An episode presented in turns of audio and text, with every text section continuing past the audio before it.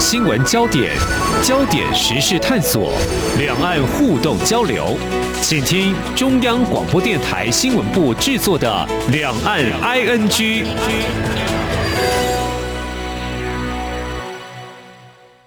大家好，我是宛如。今天是八月二十号，星期五。在这个星期当中呢，我看到我们很多的听众朋友在微信上讨论现在全世界正在关注的阿富汗情势。嗯，我们在台湾的媒体上也看到了很多的报道，那很多的外电报道是看到阿富汗人现在是拼死的出逃，像是一个即将进入人间炼狱的地方。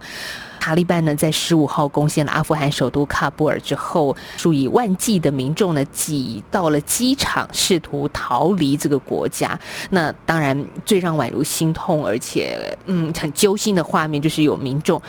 吊挂在飞机上想要逃命，然后最后掉了下来。我想这样子的照片应该是传遍了全世界。那台湾今天的媒体早报的头版呢，其实也有一个让很。啊，心痛的一幕吧，就是阿富汗的父母把他的孩子抛过铁网，希望在铁网的另一头，也就是美军一些可以坐上飞机的这些人，能够把他的孩子接走，接到自由的世界。好，台湾今天早报的标题是“阿富汗父母抛婴过铁网，逃离神学室”。其实，在这个礼拜，拜登就是美国的总统呢，为了撤军阿富汗，也提出了他的辩护。他说呢，经过二十年的战事，现在已经到了撤退的时候了。那继续驻军阿富汗，只对中国和俄罗斯有利，所以美国撤了。但是阿富汗人他们的未来在哪里呢？特别是宛如我自己身为女性，其实我看到很多有关于。塔利班政权对女性的贬义，甚至暴力的对待、奴隶化的对待，是让人很发指的。那当然，塔利班在十七号也开了一个他们对外的首场记者会。塔利班就说呢，希望跟其他国家在未来维持和平的关系，并且将会在伊斯兰法律框架当中尊重女性权利。真的大家都在看呐、啊，阿富汗是不是能说到做到呢？那还有一个问题，我想可能有些朋友不是长期关注阿富汗情势的，会认为说，哎，那为什么现在阿富汗人觉得恐惧，认为现在就如同一个人间炼狱一般呢？我想很多阿富汗的故事，在过去我们没有太多的媒体报道的时候是没有受到关注的。那这些故事。在以前来不及说，没有机会说。我想很多人认识的阿富汗可能是一个动荡的地方。今天我们的视角是不太一样的，让大家听见阿富汗的美丽，当然也有它的哀愁。所以今天我们岳阳连线访问曾经在阿富汗首都喀布尔进行和平工作的台湾非政府组织工作者 Mini 来跟听众朋友谈谈他曾经待过的阿富汗。Mini 你好。Hello，大家好，宛如你好。好，其实我觉得今天我们请 Mini 来上节目是一个很很很 残忍的事情，我们必须这么说。有一点。对，因为因为我我觉得对于曾经待过那个地方的人，又看到他现在似乎恢复了以前塔利班政权统治的那个年代的那个模样，当然还没有，但是大家那个恐惧已经浮上心头了。你待过的那个时候的阿富汗，已经不是塔利班政权统统治的时期。那你那时候在做和平的工作，国际的 NGO 组织可以进入那个地方进行一个，呃，不管是教育啦，还是一个心灵的重建。当时你进入阿富汗，我们等一下来聊一下，你大概什么时候进去的？而那个时候，其实大家对未来其实是充满盼望跟期待的。嗯，我当然现在心情是非常复杂，也当然很难过啊。然后其其实有一点，有一点，有点不知道，有点难以言喻这样子。那就是新闻出来已经好几天了嘛。然后当然一开始想要想要镇定，但是还是忍不住，就是真的哭了很多天，因为因为那些成，知道画面上，不管是机场或者是街道，或者是。市区里面或自己村子里面，就是那些地方都是曾经自己走过无数遍的地方，然后就看着它沦陷，那个感触真的非常非常复杂，这样子，对啊。然后，那又想到自己啊，自己曾经曾经经过过那边，曾经住过那边，然后可能熟悉的街角商店啊，那有熟识的人和朋友还在那里。那真的就是忍不住，忍不住，对啊，就是会忍不住眼泪一直掉这样子。我我自己是二零，我第一次到阿富汗的时候是二零零七年的时候，所以其实已经有一段时间了，已经超过十年了。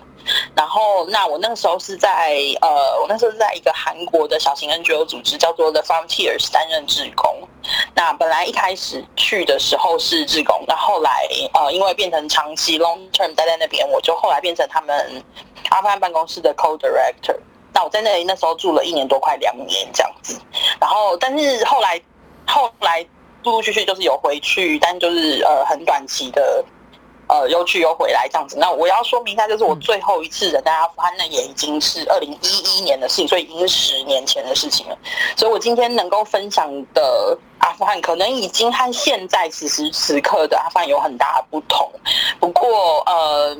好，我还是很很很谢谢婉如给我这个机会。那这个虽然是不好的消息跟新闻，但是我还是很希望，很很希望有这个借可以借着这个机会，呃，跟听众朋友分享一下，就是很不一样的阿富汗这样。对，那我那个时候在阿富汗的时候，多半的时间是待在我们科布尔的办公室。那科布尔是阿富汗的首都，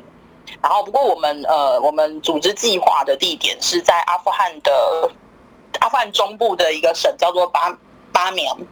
然后那从科布尔坐车到巴米扬大概要十二个小时。但因为大家知道，就是阿富汗没有任何铁路，它没有，就是他们那边的就是公各各种公共基础建设非常的落后。然后从所以从阿喀布尔到巴米扬坐那种面包车，它就是那个公路就是一直一路颠簸，就是要颠簸大概十二十二个十到十二个小时左右。然后那巴米扬可能大家讲的大家会比较熟悉，就是呃。塔利班炸毁那个很有名的大佛洞窟的洞洞窟大佛那个地方，对。然后，那我工作的那个难民的村子就在距离那个大佛大概坐车开车大概半个小时的地方。然后，那那里的话，那里就是阿富汗最中间的地方。然后，那里真的就是一个有一点像是三不管地带，然后资源非常非常贫乏。然后，呃，说的直白一点，就是真的什么都没有。就是那里的人真的就是需非常的需要各种各式各样的资源这样子，然后那我那时候在那边的工作多半和和平教育有关，就是 peace education，然后那对象大概都是小朋友或者是青少年，然后呃那我在我在那里的时候呢，女生也可以去学校，就女孩子也可以去学校，虽然限制很多啊，就是。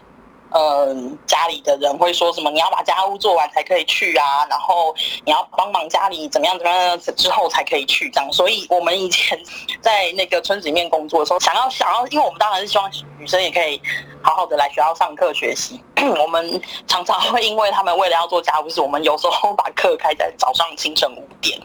因为只有 因为只有那个时候他们才可以来，然后来上课上个一个小时，然后再回去就可能回家帮忙，可能打扫家里或煮饭或挑水或什么什么的。所以就是对女生的那个限制真的很多这样子。然后那那个时候我们班上的呃班上的可也有一些年纪比较大的女生，可能就是青少年的女生，可能呃大概国中生的年纪。然后他们是可以讲一点英文的这样，然后可以偶尔可以帮我们做一些翻译的工作这样子。然后所以就虽然那个就是我们那个难民的村子真的很穷很穷很穷很穷很穷，就是但是至少至少气氛不是那么的没有那么肃杀，也没有那么恐惧，就是。呃，你走在路上，比如说像我，我，我，我是很明显的外国人的脸，我走在路上，我并不会觉得好像随时有有被受到威胁的感觉。然后，那巴米扬附近的有一个很漂亮的，应该也是阿富汗唯一或最大的国家公园，那边有一个很漂亮的班迪亚米尔，叫做班迪亚米尔，就是翻成中文阿米尔湖，它是一个六个内陆湖连在一起的一个国家公园。那里真的真的真的非常非常非常美丽。就我去过，我去过很多地方，就是我旅游去过非常多地方，呃，马丘比丘啊，泰姬玛哈尔啊，然后哦，但是班迪亚面大概真的是我见过就是最美的地方之一。对，那里的湖水真的蓝到就是一个就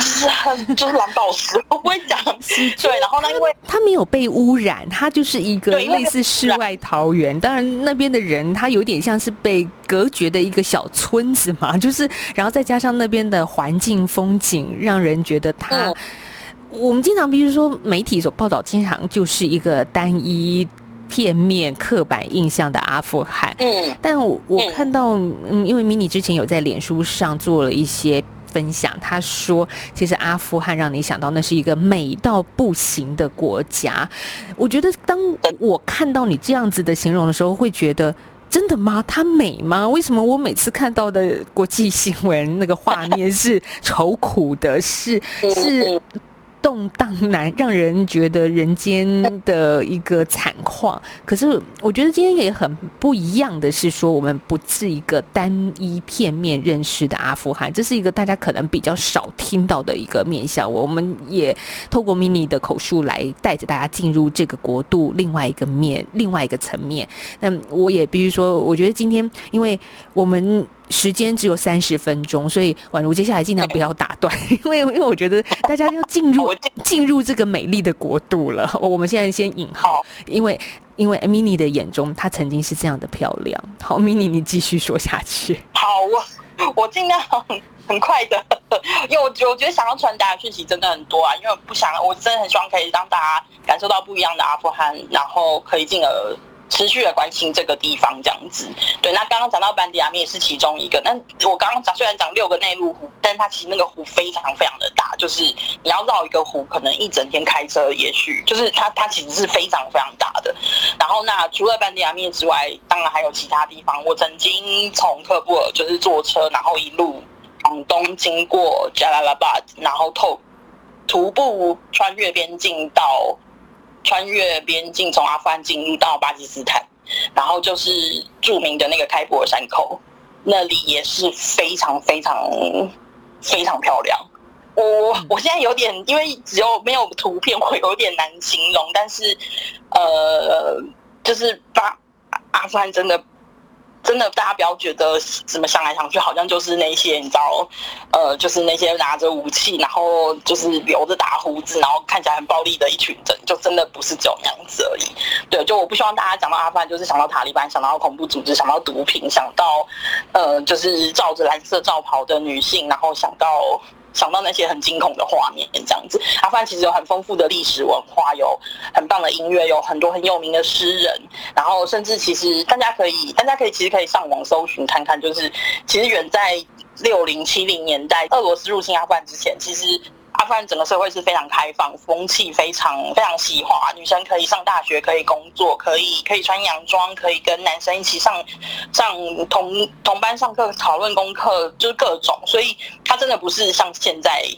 现在这样子的形象，对。然后呃，就我知道，就就是阿富汗人非常的好客，只要你到阿富汗人家做客，你绝对就可以吃到他们家里拿出来最好的食物。然后他们他们如果就是准备准备各种。呃，homemade cooking 的东西，他们通常就是油到不行。通常我都会觉得，天哪，这太油，我吃不下去。但是，但是后来，其实，就是我后来才知道，就是因为油在那边很，因为阿富汗是内陆国家，资源非常缺乏，所以油很贵。如果他们请你吃的东西越油的话，但代表就是他把你当成越重要的客人的一个表现。我后来知道以后，后来就是不管怎样，我都会把它吃光光这样子。是，对。然后，那阿富汗人也是我见过，就是。虽然就是非常哀伤，但是也就是同时也是非常坚强的人。我几乎我遇过的每一个阿富汗朋友，每一个阿富汗人，真的是每一个，所有人都有在战争中过世的家人朋友，可能是被火箭炮碎片打中，可能是踩到地雷，可能是在逃亡的过程中生病过世。但是，但是勇敢的人，就是还是活下来的，就是还是很勇敢的活下来，然后。面对这些每天很艰难的生活环境，还是很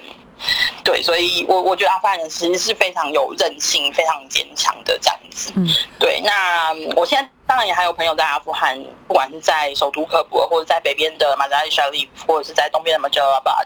都都还有朋友。但我也有一些在美国这边的阿富汗朋友。那过去过去，正因为新闻开始出来之后，就有。陆续的跟他们联络上，目前虽然大家暂时是平安，但是所有人的恐惧都是一样的，因为不晓得接下来下一步会发生什么事。然后那塔利班的动向，因为大家当然是对他们充满了不信任啊。然后那因为又再度就是因为阿富汗是内陆国，所以你知道要逃走就是不知道，如果边境一旦被关起来，然后机场被控制的话，你就没有办法，你真的真的就没有地方可以逃。然后那你说要把家人接过来吗？或者是你说要逃到其他？邻国去，就是他们自己就是心里也很慌张啊，不知道不知道要怎么办这样子，然后所以就是这种暂时的平安，但是加上未知的恐惧，是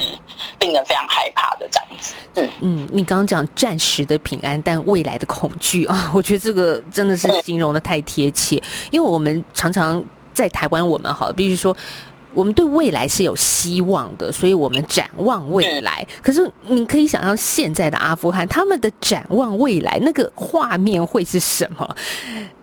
他们我觉得好像变得说只能只能回顾过去，因为毕竟他有一个十几二十年的所谓一般社会的正常人的生活，特别是女孩子来说。稍微好一点的生活，是跟塔利班对，嗯，像 Mini，因为你从事 NGO 国际 NGO 工作，曾经在阿富汗。那其实我现在也看到很多的报道，是说在阿富汗曾经帮助过外国人的这些本地人，其实现在是最恐惧的。对，我今我其实今天刚刚大概半小时前，一个小时前我才。又看到了新闻，当然，当然我没有去，我没有，我没有去求证这个背后到底是不是真的，还是就是准确性到底有多高。但我刚刚是看到新闻是说，他们现啊塔利班现在开始已经在搜寻名单，就是曾经，尤其是曾经帮呃外国政府，然后外国军队，比如说美军或者是北约军队在那边，或者是外国大使馆工作的阿富汗人，就他们已经开始在找了。我我当然很非常希望这不是真的，因为那个绝对那个人绝对不是就是绝对不是只有一点点人而已。嗯，然后你要对你要知道，就是在阿富汗，就是后来塔利班前之前塔利班垮台之后，然后呃，就是美军跟北约入呃入驻阿富汗，然后跟还有很多相当多的，不管是 UN 的系统也好，或者是其他所有的一些 INGO 的，就在在当地工作的。他们会非常我说，我不像我们之前在那边工作，我们会非常需要呃当地人的协助，不管是翻译或者是语言上各种，我们会非常需要当地人的帮助。所以那样子的阿富汗人绝对非常的多。那现在看起来，那些人要随着美军或者是随着外国的，就是随随外国人一起离开阿富汗，看起来是非常的困难啊。所以，如果真的台湾已经开始在搜寻他们的话，那真的是相当令人恐惧的一件事情。对，我在台湾其实也看到这样子的新闻，然后甚至有人就是用新闻标题，就是说他现在进入一个白色恐怖，就是挨家挨户的去把这一些好对塔利班来说曾经背叛过他们的人揪出来。你知道，那那我如果我去不了机场，我离不开这个内陆国，我该怎么办？只有把自己。锁在家里，躲在家里，但是能躲多久呢？我觉得这这更是啊，让人觉得不知道这些人的未来会是什么。然后我们就很希望把所有的人都救出来，但是也是不可能的事情。因为你想，他他躲在家里，他抓到一个，他绝对不会马上就把你，他绝对不会马上就给你一个好死，他绝对会让你供出其他人的。那个那个，你知道那个连坐，嗯、然后那一长串。那个名单绝对是可能几千几万人都有，对。然后我现在不敢再往下讲下去，我觉得。是，我觉得台湾的我们也曾经经历过类似的，只能说类似好的这样，因为我觉得这对统治者来说，他的手法是一致一贯的，因为这就是压迫人民的方式，跟让你感到恐惧，然后最后驯服于你的一种手段。那我看 Mini 你的脸书上分享，其实下头会有你的朋友提醒你不要曝光曾经跟阿富汗人一起拍照合照的这些照片，其实这也是一种恐惧。剧啊，是啊，是啊，因为，因为，因为对我，因为我的照，我我就是一个外国人的脸嘛。那呃，不管说我工作的是 INGO，或者是他他们不会知道啊，他可能觉得我说不定是一个军队里面什么翻译或者是什么。但是他看到，假设我今天跟一个阿富汗朋友的合照，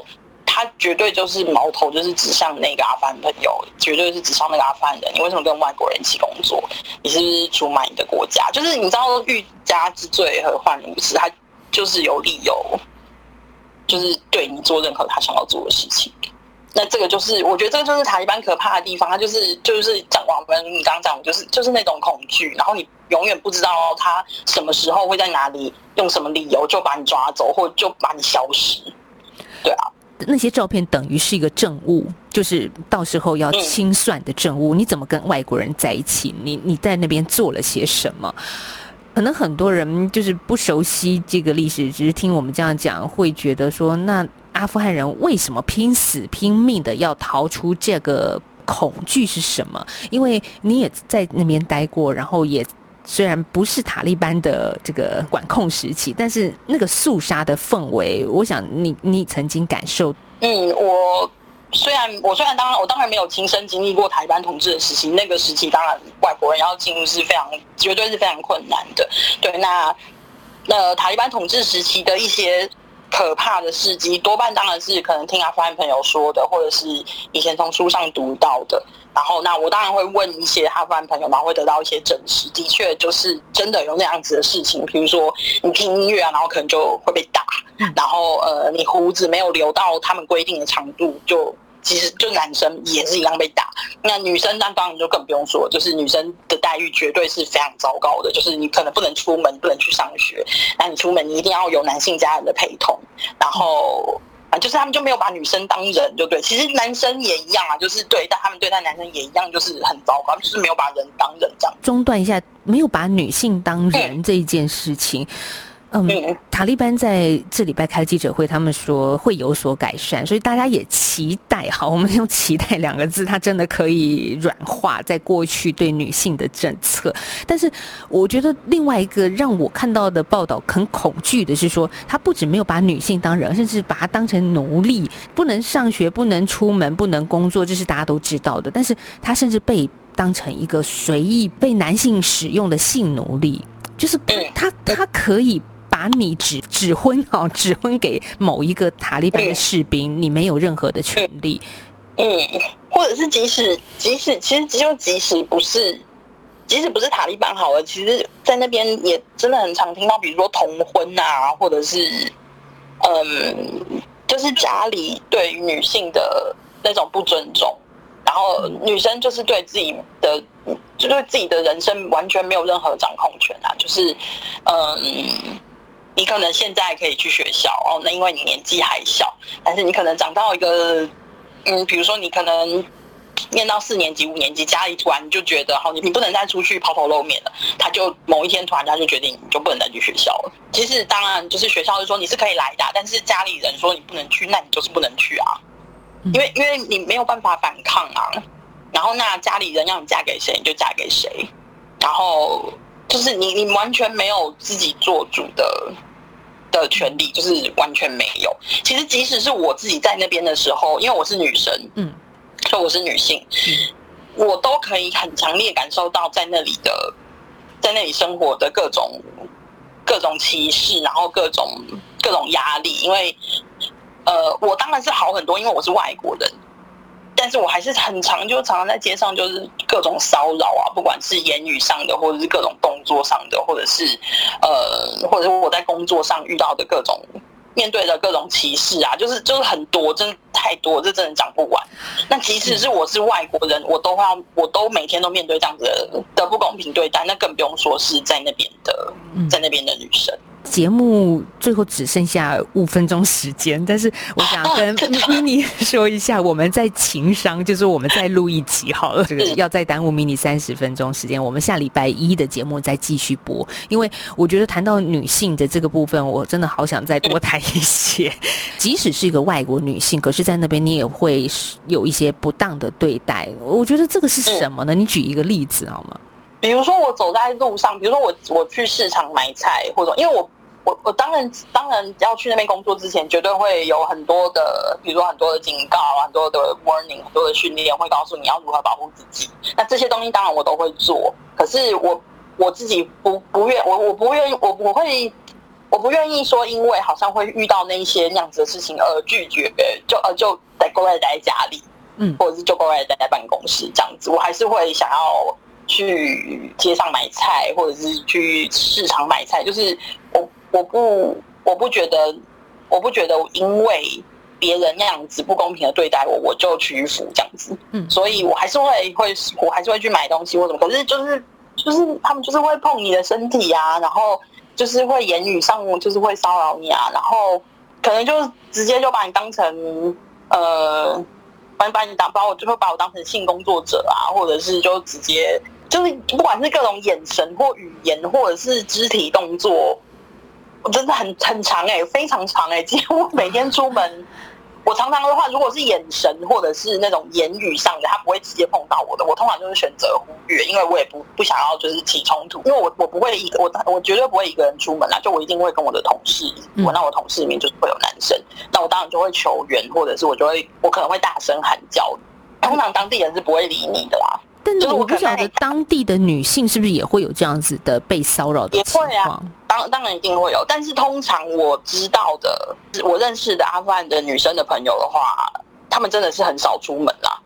真的还蛮少的。嗯，他们会出门的话，就是一定就是一定就是跟着呃男性的家人，然后可能就在车子里面。就是你知道出就是在家里就上车，然后车子移动到另外一个地方，然后下车，就是不会在外面。其实另外一方面，我也看到最近很多的阿富汗的记者，不管是在地的记者还是国外派驻的记者，很多是女性。我你这样子讲，我就开始想到，那这些女性她们有能力，而且从事了媒体的工作，等于也是一个高知识分子。可是，在那边要怎么生活下去呢？我想他们绝对是面临到。蛮大的威胁啦！就我之前，因为前在前一阵子吧，我有看到新闻，就是呃，在喀布尔不知道哪一个电视台 工作的一些女性工作人员，就是不断的受到死亡威胁啊。对，因为你只要在电视台，你不管是记者也好，或主播也好，或者什么，你可能就是大家就是会看到你的脸吧。但这种东西就抛头露面这种这样子的事情，在那边的社会对，就是对他们来说，就是就是你就不行这样子。然后他们就觉得那就是一个，就是可以可以被杀死的一个罪行，这样子。嗯，所以他们绝对是承受很大的压力。我相信在阿富汗是有非常多勇敢的女生，我也有有有过一些经历，有接触过一些人，但是他们承受的压力，那真的不是一般人可以想象的。他们那绝对就是每天就是面对死亡威胁，你就什么就是不晓得什么时候就是会被被消失这样子。嗯，女权的问题真的接下来是，我觉得不只是嗯我们了，很多的国际社会也都在关注的一件事。因为当我们你知道遥远的那个地方即将可能好，我们挂号可能会发生一些事情的时候，我们好像只能远远的看着。他希望祈祷他不要发生，不要再重蹈覆辙。过去几十年阿富汗的这个被塔利班政权控制的再恶劣的一个情况，但是觉得这是好无力、好无力的一件事情。但是我们今天因为时间也差不多了，所以跟 Mini 也只能聊到这。那下一集，我想我们再保留一个三十分钟的时间，请 Mini 再跟我们分享多一点他在。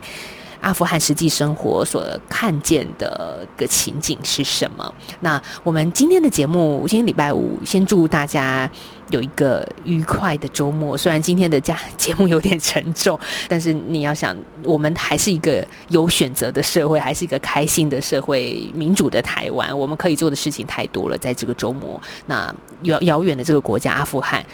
他们只能不断的去思考怎么活下去这件事情，你就可以想到我们此刻有多么的幸福了。好，我今天节目到这了，我们先谢谢曾经在阿富汗喀布尔进行和平工作的台湾非政府组织的工作者 Mini 跟我们的连线。我们下一集的节目二十三号，八月二十三号的节目再继续跟大家聊下去。好，谢谢 Mini，谢谢。嗯，谢谢，拜拜。